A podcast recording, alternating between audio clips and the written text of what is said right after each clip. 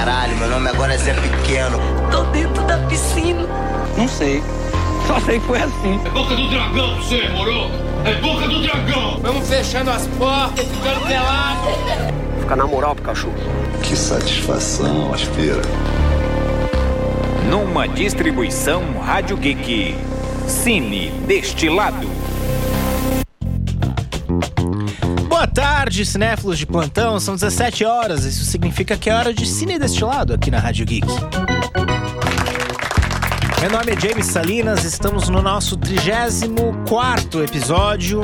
Geralmente comigo tá a Bárbara Mascarenhas. Para acompanhar a gente aqui no programa, você pode baixar o aplicativo Rádio Geek para iOS e Android ou nos ouvir pelo site radiogeekbr.com.br. Lembrando que você consegue conferir nosso programa completo no app da Rádio Geek. Nas redes sociais, Facebook, Instagram e Twitter, estamos como arroba Rádio GeekBR e arroba Cine Destilado. Ou segue nosso perfil pessoal, arroba James Salinas e arroba Babi Mascarenhas. Mande uma mensagem pra gente ao vivo, comentando na live do Facebook, ou mande uma mensagem de áudio ou texto pro WhatsApp 11 97313 6617. Hoje é dia 13 de fevereiro e vou fazer as resenhas de Maria e João, Sonic, o filme e o Grito. Começamos logo depois desse rápido intervalo. Você está na Rádio Geek, apaixonados por cinema. Estamos aqui no Cine Destilado toda quinta-feira às 17 horas aqui na radiogeekbr.com.br. Hoje eu vou fazer resenha de Maria e João. Maria e João que sai hoje, inclusive, é um filme de terror, tá? Baseado na história, né, na famosa fábula dos irmãos Green. É, é um terror pretencioso, mas com qualidade. O filme de Oz Perkins é lento, arrepiante e bem feito mas falta um pouco de movimento no filme. Falta, falta um pouco de ações. Não é nem ação no sentido de ação porrada. Faltam ações, faltam coisas acontecendo. Além de você só ir e ver coisas é, que te dão medo.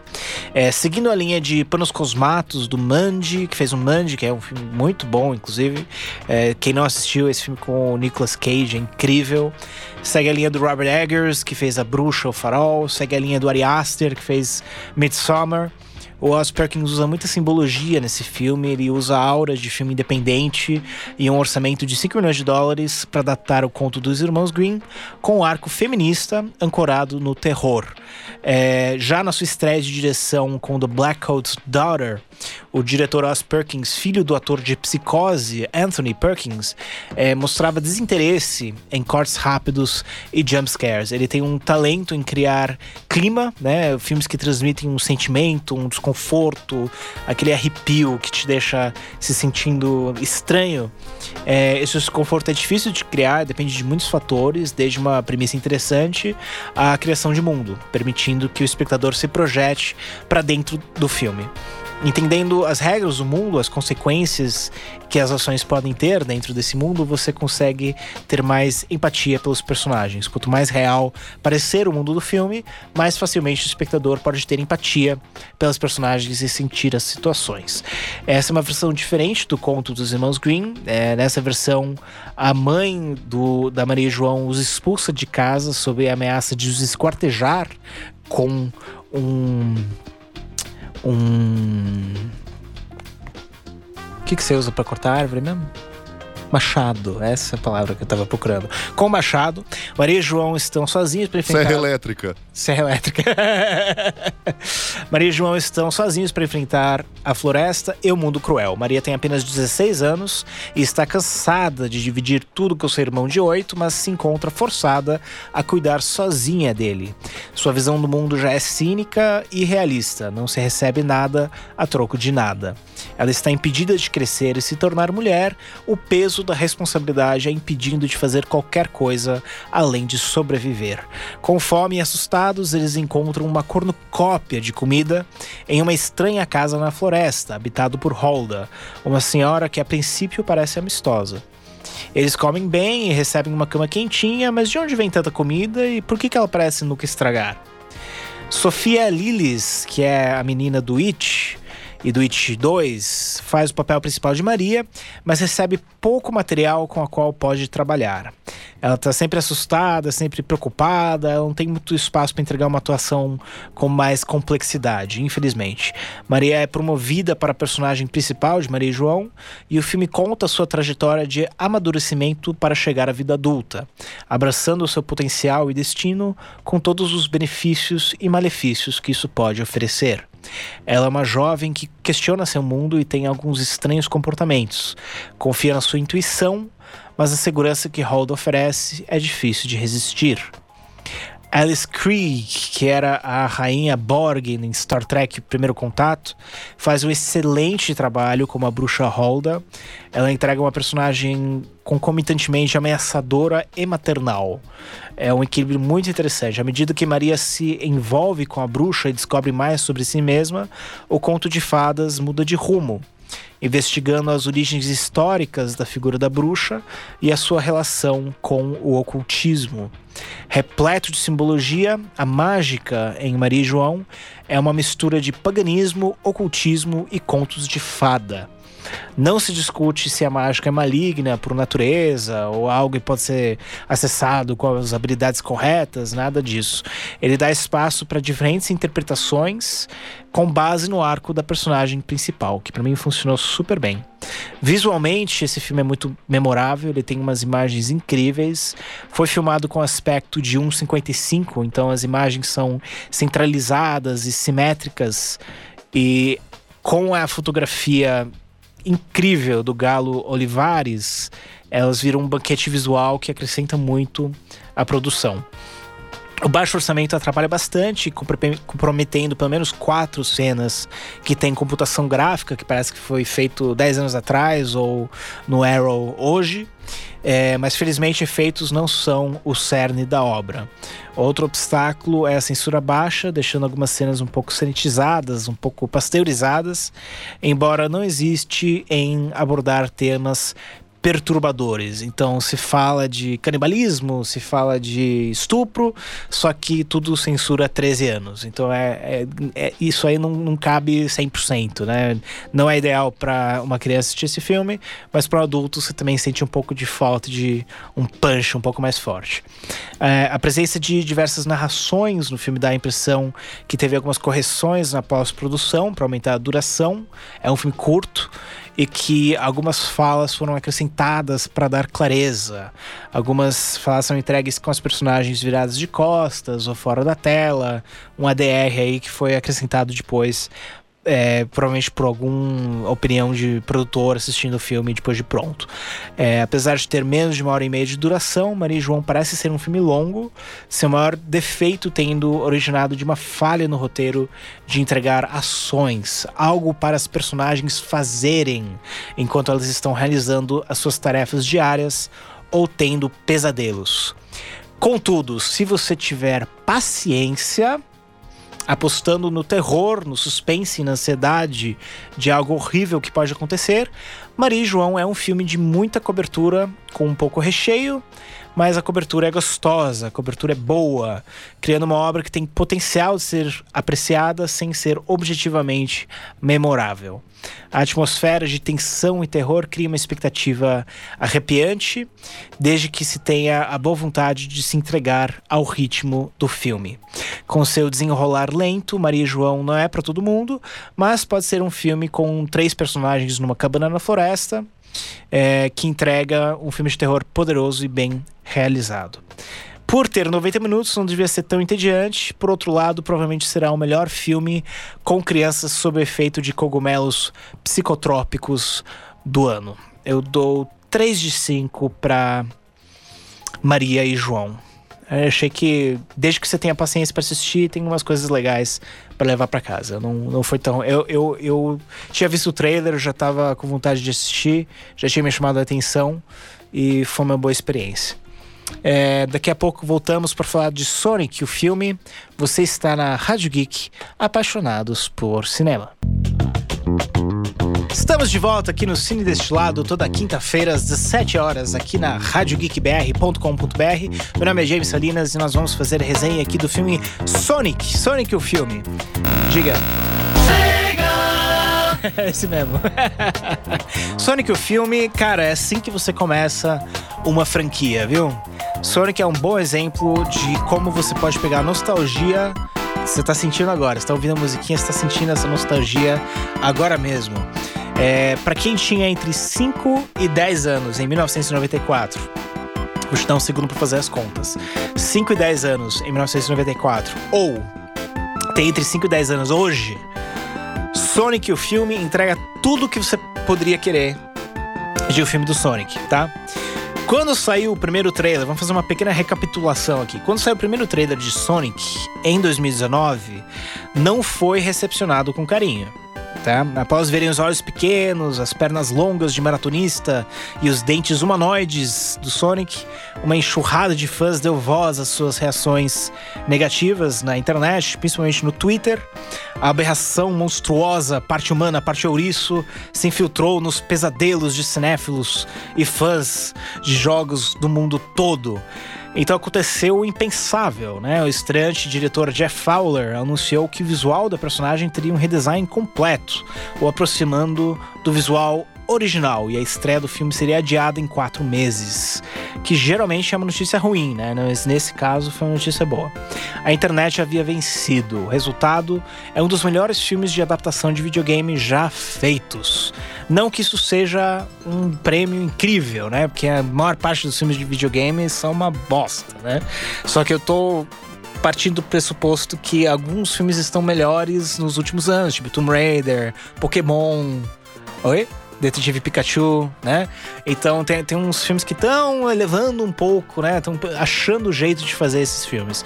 Sonic entra nessa linha e entrega um filme muito bom é, para quem gosta, né? Não adianta você mostrar isso aqui para sua avó, para o seu tio, é, a menos que ele tinha entre 5 e 10 anos em 1987, em 1994. Agora, se você cresceu com o Sonic ou está crescendo com o Sonic, vai ter coisas legais. Esse filme é um produto de pesquisa de mercado, né, gente? Se você pensar, ó, vamos fazer as contas.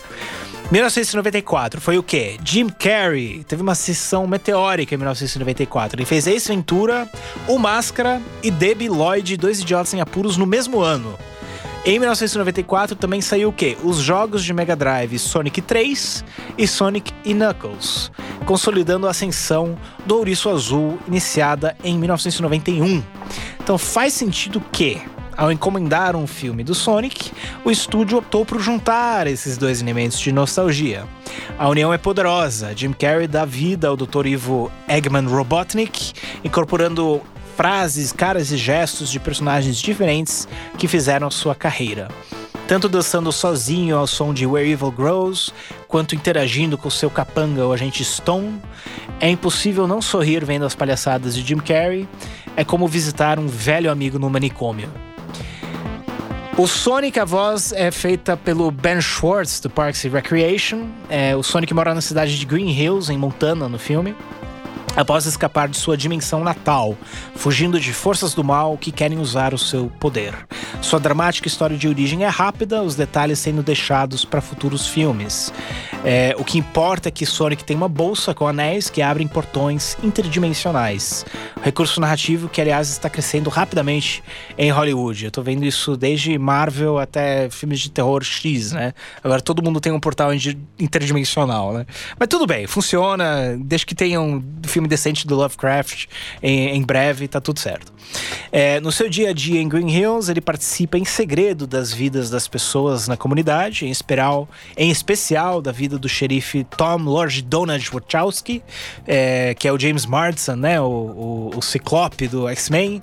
É, também tá no no Westworld, né? É o James Marsden que faz o, o, o heróizinho lá.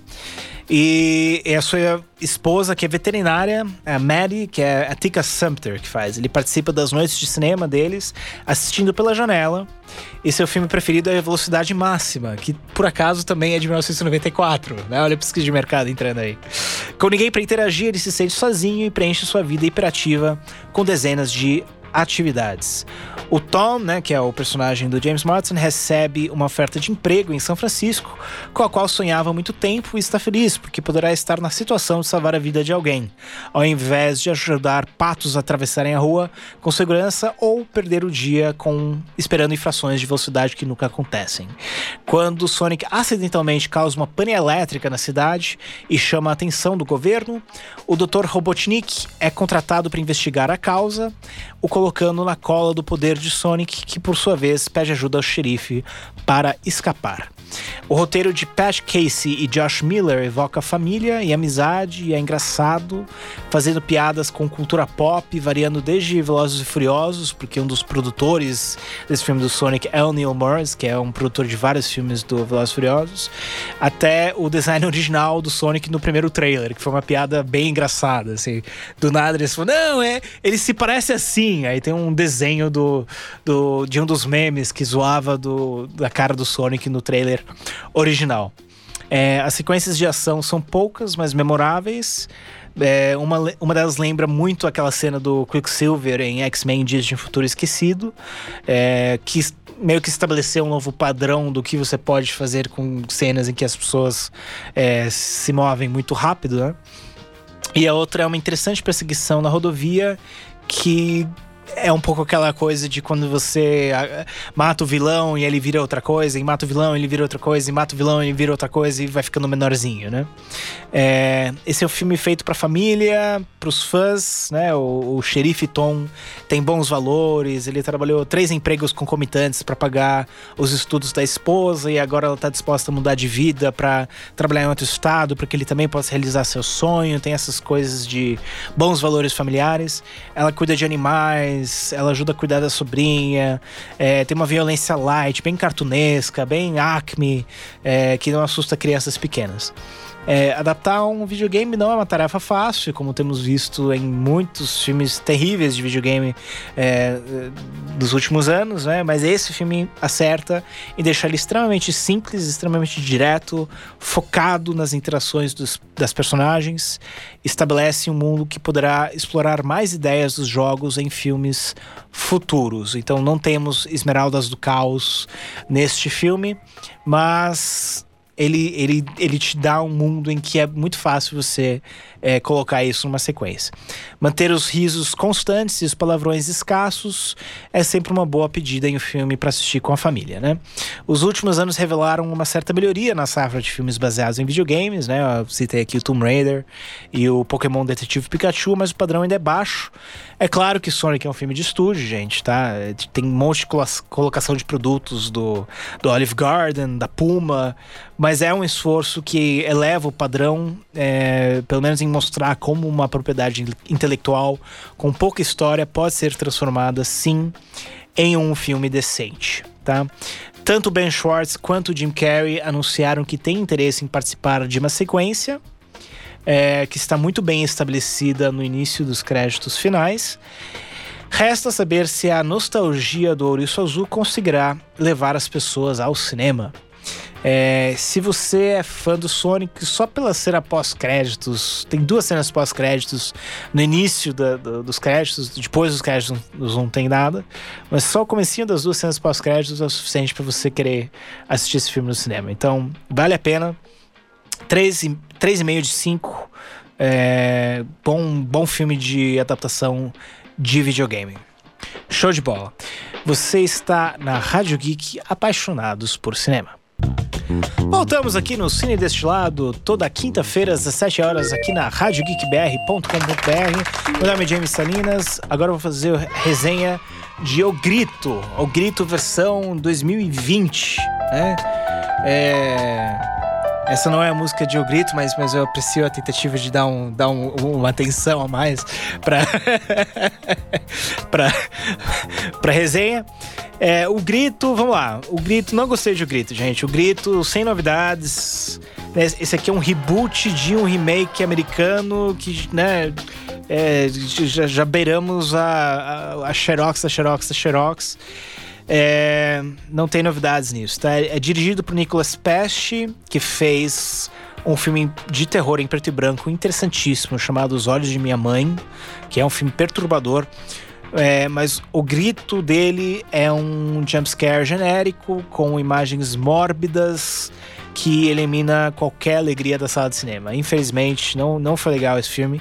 É, eu, eu, eu, Bom, vamos lá. O que começou com dois curtas-metragens de Takashi Shimizu, né, que é o cara que criou a franquia O Grito, em 1998, se tornou essa franquia que já conta com nove filmes japoneses e quatro filmes americanos. O mais recente deles, né, sem ser esse o Grito 2020 americano, é um crossover é, da franquia O Chamado com a franquia O Grito, chamado Sadako vs Kayako, de 2016.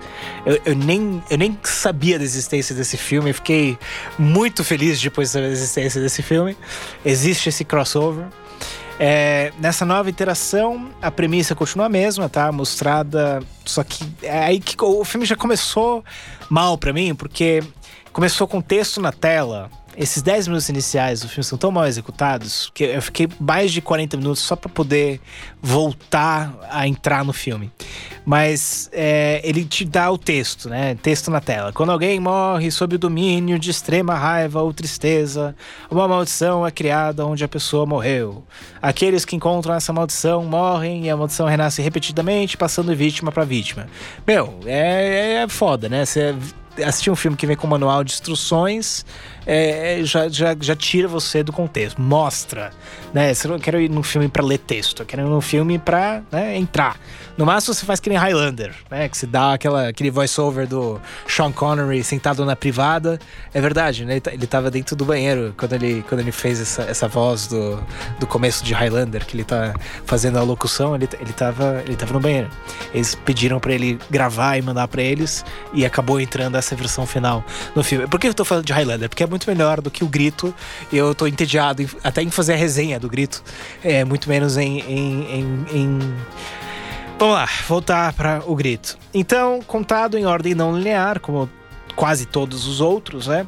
O Grito acompanha as histórias de quatro núcleos de personagens, começando com Fiona, é, que é a Tara Westwood, que traz a maldição do Japão para os Estados Unidos, levando ela a assassinar o marido e a filha. A casa onde ocorreram os assassinatos foi vendida pelos corretores de imóveis Peter, que é o John Cho, e Nina, que é Betty Gilpin, do Glow, que acabaram de descobrir que o bebê que estão para ter irá nascer com uma doença genética rara chamada ADL, adrenoleucodistrofia.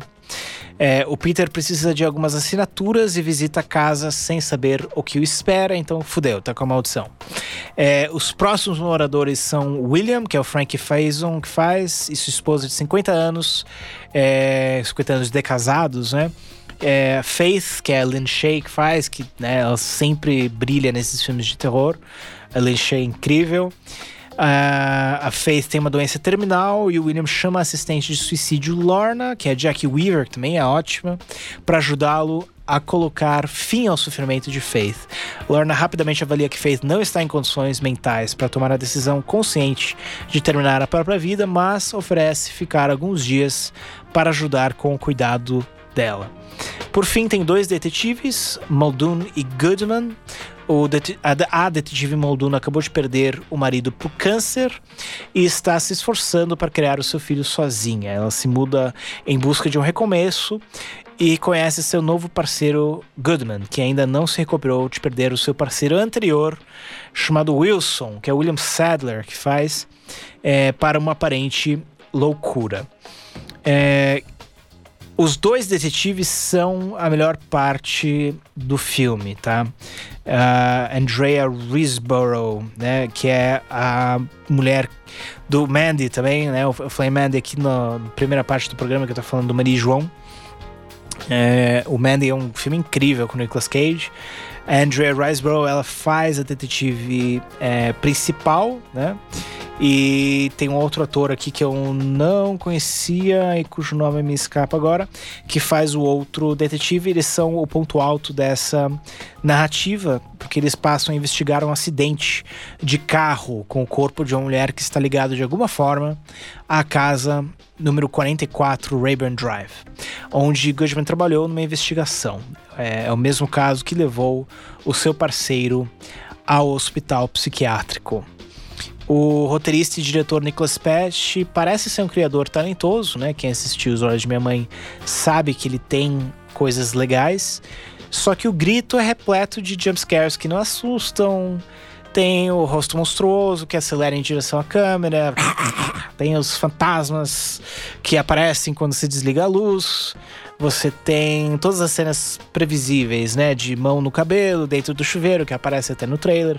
Uma banheira cheia de água suja, tentativa de afogamento na pia, coberta sendo puxada de noite, menininha arrepiante, automutilação, nariz escorrendo sangue luzes piscantes, né? Um monte de vulto passando atrás das pessoas e no corredor e no reflexo da parede, e no reflexo não sei o que. Então começa a ficar muito repetitivo. O filme inteiro parece estar se repetindo é, cena após cena após cena. É, as cenas seguem sempre essa mesma forma, né? Personagem é, numa atividade mundana, de preferência dentro de um banheiro, ouve um barulho, vai investigar o barulho é, o público já identifica que tem uma entidade sobrenatural, mas o personagem não vê. É, o personagem investiga mais um pouco, até que toma um susto. Aí ela repete isso até morrer de uma maneira brutal. Próxima personagem. O que salva é a montagem do filme, que ajuda muito a manter o interesse na história, já que a ordem não linear das histórias ajuda a mascarar a repetição que ocorre em cada cena quando consegue abrir mão dos clichês e não tá no meio de um monólogo cheio de diálogo expositivo, é, tem alguns conceitos que ainda conseguem chamar a atenção. Por exemplo, o arco do, da personagem do detetive, do detetive Wilson, né, que é o que está no manicômio. É, ele tem um confronto interessante com a detetive Muldoon no hospital psiquiátrico é, tem uma sequência muito interessante na sala de evidências da delegacia, que também cria forte tensão. É, só que também tem o um final super previsível, entra naquela fórmula que eu estava falando, né? Acaba sendo mais porque o diretor tem seus momentos que brilha mesmo com um material fraco. Mas o grande problema do filme é que o material é fraco. O elenco de O Grito é excelente, cumpre sua parte tentando né, entregar uma, boas atuações, é, desde os olhos tristes e extremamente expressivos de Andrea Riseborough, é, até o choro culpado de Betty Gilpin ao perceber que seu bebê nascerá com Adele por conta dos seus genes. É, só que as interpretações não são suficientes para dar vida aos 94 minutos de projeção. É uma pena que a história tenha falhado em juntar todos os arcos de todos os personagens para um final um pouco mais coeso, ao invés de deixar cada ciclo se encerrar sem consequências para o arco geral. Mesmo a ideia de usar a maldição em benefício próprio de uma das personagens é abandonada, que teria sido um filme bem interessante, na minha opinião. A cinematografia é bem realizada tecnicamente, só que ela está filmando sempre imagens sujas e feias. Então, uma imagem sua, suja e feia, bem filmada, continua sendo uma imagem suja e feia. Isso dá um ranço extra para a obra, é uma fascinação mórbida, é, sádica, em ver as personagens sofrerem sem algum sentido, sem esperança. Não há luz, não há alegria na vida de ninguém, é tudo tragédia. Então, não é trágico quando elas sofrem ainda mais, né? São só pessoas que sofrem muito, apanhando ou sofrendo bastante. É, não há luz, não há alegria. Mesmo os filmes mais pesados do gênero de terror, sempre tem algum elemento que aproxima o espectador das personagens, é, ou faça torcer por elas. É, torcer que escapem, que sobrevivam, que o martírio que estão sofrendo seja justificado de alguma forma. É, do mesmo jeito que se assiste esperando que a refilmagem seja justificada de alguma forma. É, infelizmente, essa versão de O Grito podia ter não existido. Não quer dizer que nunca mais terá um bom filme de J-Terror, né? De Japan Horror. Só que essas refilmagens americanas elas foram perdendo tudo que era de original nesses filmes de terror japonês até chegar ao ponto em que dá mais vontade de, de assistir o, o Sadako versus Kayako de 2016 que eu falei, do que essa versão de O Grito. Dou 2 de 5. Só não dou uma nota pior porque realmente os, os atores são muito bons nesse filme. É, se você for muito fã de qualquer um desses atores, vale a pena assistir só por isso. É, é só uma hora e 35 minutos, né? Não, você não vai, não vai acabar com sua vida. Mas é um filme que deixa um ranço ruim. Ele, ele tem aquela coisa de filme de torture porn, assim, sabe? Aquela coisa. É, o albergue, né? Que você fica tipo, nossa, que filme pesado. Só que mesmo o albergue está torcendo pro cara sair, né? O cara escapar. Esse aqui não tem nem isso. Então, é, o grito não, não foi muito a minha, a minha praia. Se, se quiser assistir um filme essa semana, Maria e João tem, tem mais coisas originais, apesar de ser uma história é, muito mais contada, né? Uma, uma história de, dos irmãos Grimm. É, acaba sendo mais original né? e tendo mais coisas interessantes do que o grito. Tá legal? Galera, mais um episódio de Sim Destilado acabando aqui. Vamos deixar vocês com algumas trilhas, algumas músicas divertidas para resto da nossa programação, coisas de filme. É... Não esqueça de assistir também o, a, o nosso nossa live que tivemos do Oscar, comentando todas as coisas que aconteceram é, no Oscar. Acho que não tem muito mais para falar, já passou uma semana, ninguém mais lembra do Oscar. Vai ter um vídeo muito legal aqui de cinco filmes coreanos para você assistir depois de Parasita. Saiu de ação hoje. E hoje vai sair cinco filmes de ação. Já saiu. Já saiu? Já saiu. Entra lá na Rádio Geek BR no nosso YouTube. Tem aí cinco filmes de ação para você que não gosta de filmes de ação. Pesquisamos muito aí para sair com cinco filmes de ação que você pode gostar, tanto se você gosta de filmes de ação, quanto se você não gosta de filmes de ação. Então são dez filmes aí que vocês vão ter para assistir até o final do mês, tá legal? Meu nome é James Salinas, muito obrigado por sua audiência. Até semana que vem, sim, deste lado, toda quinta-feira, às 17 horas aqui na Rádio Geek. Queria agradecer o Gabriel Pazotto aqui pelos seus trabalhos técnicos, pela sonoplastia, operação de mesa e tudo mais que faz por nós aqui no programa. Você pode conferir o Centro deste lado no Spotify, no Facebook e no YouTube. Muito obrigado, até semana que vem. Você está na Rádio Geek, apaixonados por cinema.